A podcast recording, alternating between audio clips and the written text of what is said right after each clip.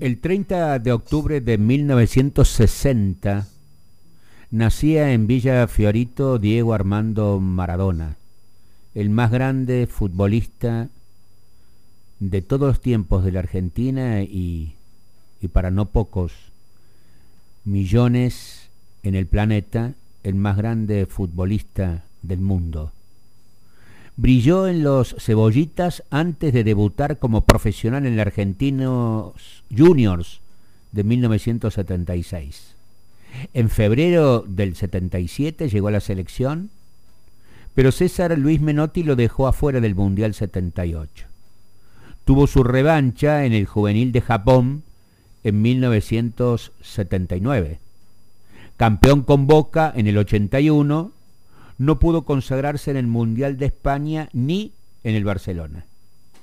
La gloria la alcanzaría en su plenitud en el Napoli, en Italia, y en el seleccionado que ganó el Mundial de México, donde fue la figura absoluta y en donde anotó el célebre gol a los ingleses, votado como el mejor de toda la historia, pero también el mejor gol para nosotros el de la mano de Dios.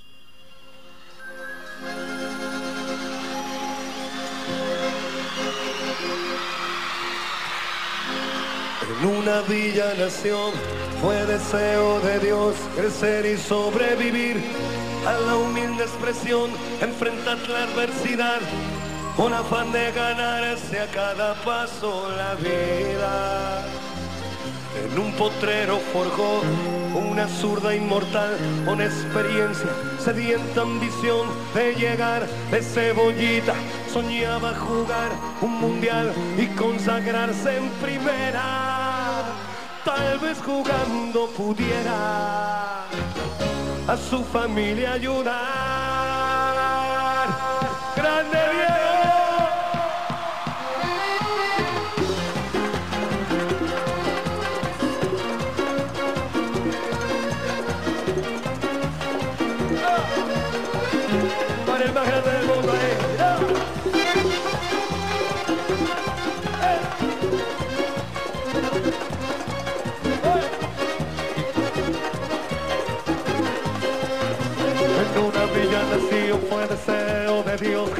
sobrevivir a la humilde expresión, enfrentar la adversidad con afán de ganarse a cada paso la vida.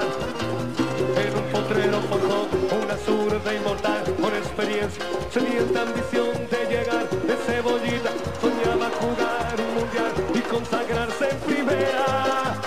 Tal vez jugando pudiera a su familia ayudar. Maradona se fue quien corrió. Maradona, Maradona. Su sueño tenía una estrella.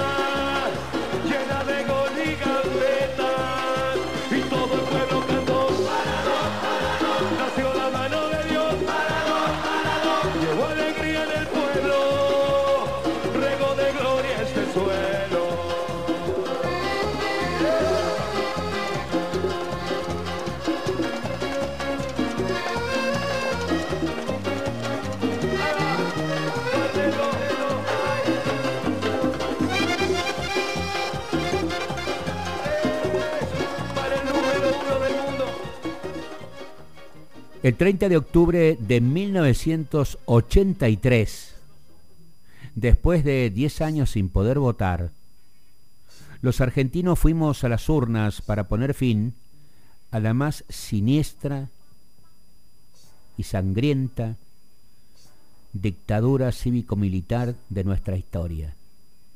Y lo hicimos con el anhelo de cerrar para siempre el ciclo de golpes militares abiertos en la Argentina en 1930. 18 millones de personas dibujaban el mapa de la nueva Argentina democrática y el resultado fue contundente. El bipartidismo se repartió más del 90% de los votos emitidos.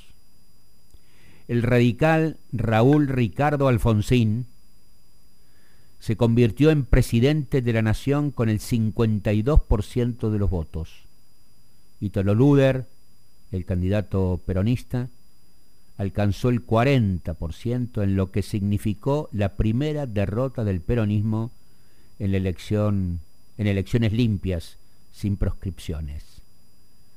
Alfonsín, no por pocos denominado el padre de la recuperación democrática en la Argentina, anticipó en toda esa campaña electoral un nuevo tiempo para el país. Cuatro días antes, frente a una multitud que algunos calculan en un millón de personas en la avenida 9 de Julio, en la ciudad autónoma de Buenos Aires, cerraba su campaña electoral. Eh, antes de su discurso, nuestro Jairo cantaba así, venceremos frente a la multitud.